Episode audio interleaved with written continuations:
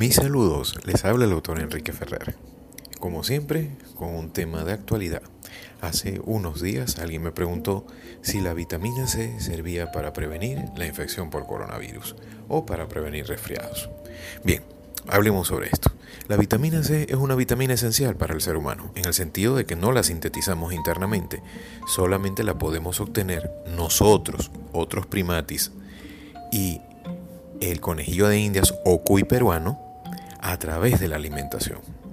Se descubrió a principios del siglo XX, cuando se trató de buscar la causa de la sustancia deficiente que producía el escorbuto.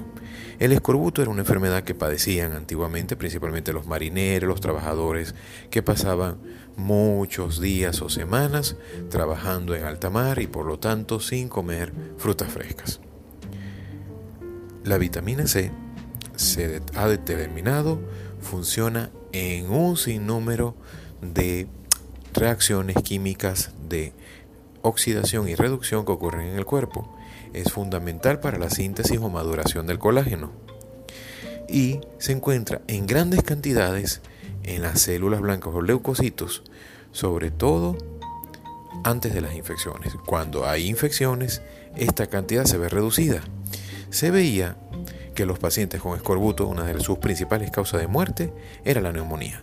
Y de ahí se dedujo que la deficiencia de vitamina C debía inducir una disminución en las defensas en las vías respiratorias. No fue sino hasta finales de los años 60, algunos estudios de principios de esos años, que mostraron que la suplementación de vitamina C a ciertos subgrupos poblacionales disminuía la tasa de resfriados y de infecciones respiratorias, por ejemplo gripes. Son dos cosas distintas, por cierto. Estos grupos tenían ciertas particularidades. Uno eran personas bajo alto estrés físico. Unos eran esquiadores en los Alpes suizos que estaban en entrenamiento, otros eran soldados canadienses que estaban en entrenamiento en invierno, otros eran soldados en entrenamiento que estaban en zonas calurosas del África. Y se vio que la tasa de resfriado común y gripe estaba disminuida casi en un 50% en ellos. De ahí se dedujo, por uno de los estudios que le dio a los pacientes un gramo todos los días de vitamina C, que se debía tomar vitamina C en esa cantidad para evitar los resfríos. Sin embargo, decenas de estudios posteriores llevados a cabo en población general, es decir, una persona como usted y como yo, que no somos atletas de alto rendimiento, no demostró de ninguna manera una reducción en la incidencia de resfriados.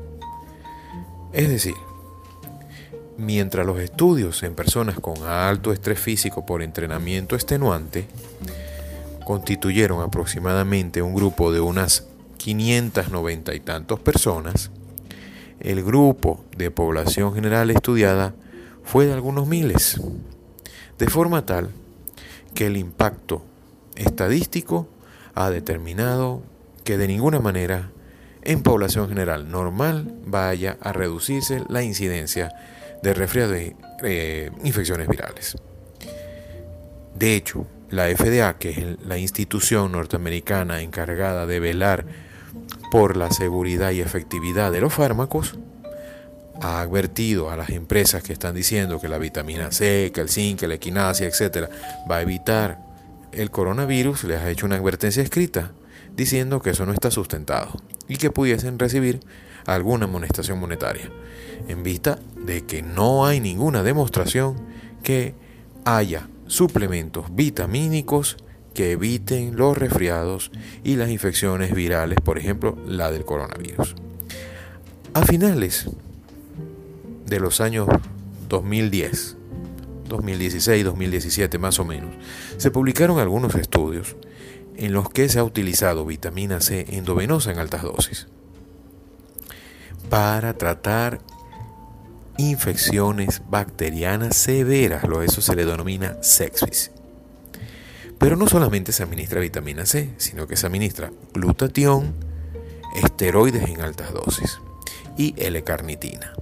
Todo esto con el fin de evitar la mortalidad que es más del 60% en infecciones bacterianas sistémicas o sepsis.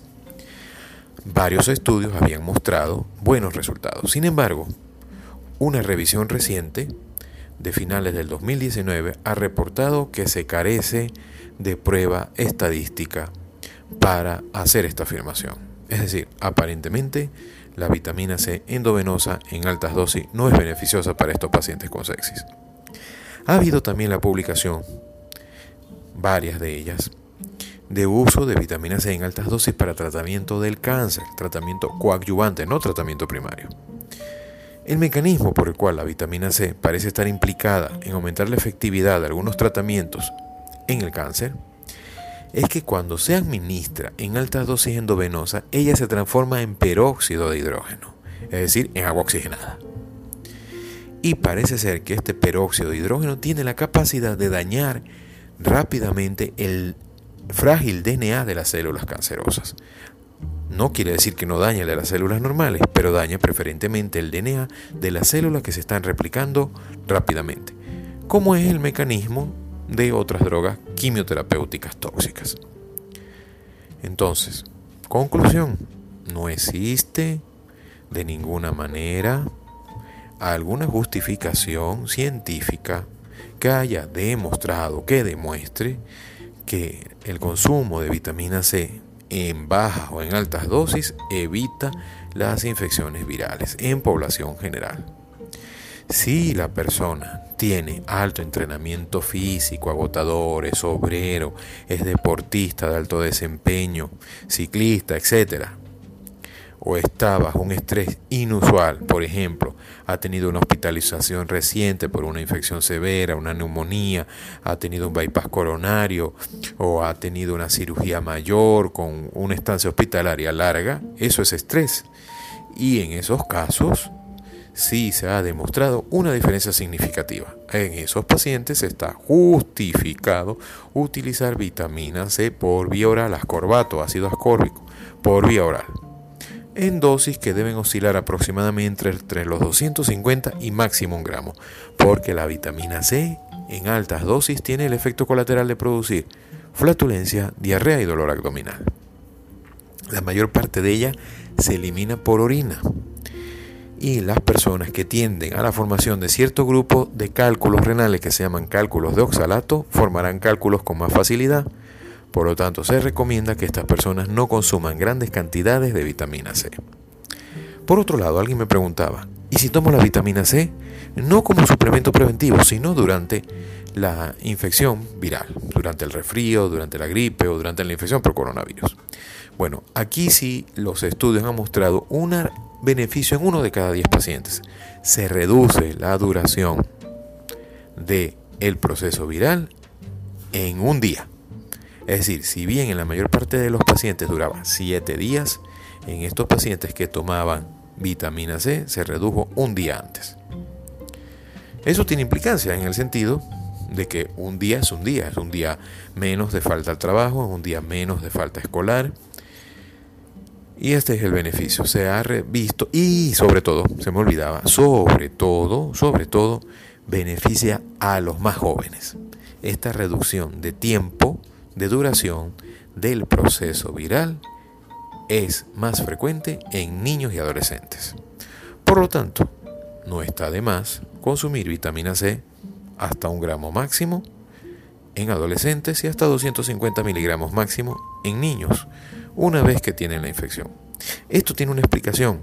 Los leucocitos, que son los, la forma celular encargada de defendernos contra las infecciones, se ve reducida en múltiplos la cantidad de vitamina C que tienen en su interior. Y esta se recupera en el periodo de convalecencia de las infecciones, es decir, que sí hay una utilización extra de vitamina C por estas células durante el proceso infeccioso. Así que sí se justifica su consumo durante el proceso infeccioso. Hay que hacer una advertencia. En las personas que sufren de algunas enfermedades respiratorias crónicas como la bronquitis, ellas se caracterizan porque tienen una hiperplasia de las células productoras de moco y este moco va a aumentar aún más durante el proceso viral. La utilización de vitamina C hace más tenaz, más grueso el moco y más difícil de expectorar. Pudiendo producir complicaciones. Por eso, en este subgrupo de pacientes hay que tener cuidado y estar monitorizando, simplemente mantenerse bien hidratado. Bueno, muchas gracias por haber escuchado mi podcast. Estén pendientes porque tengo otro tema interesante para los próximos días. Muchas gracias.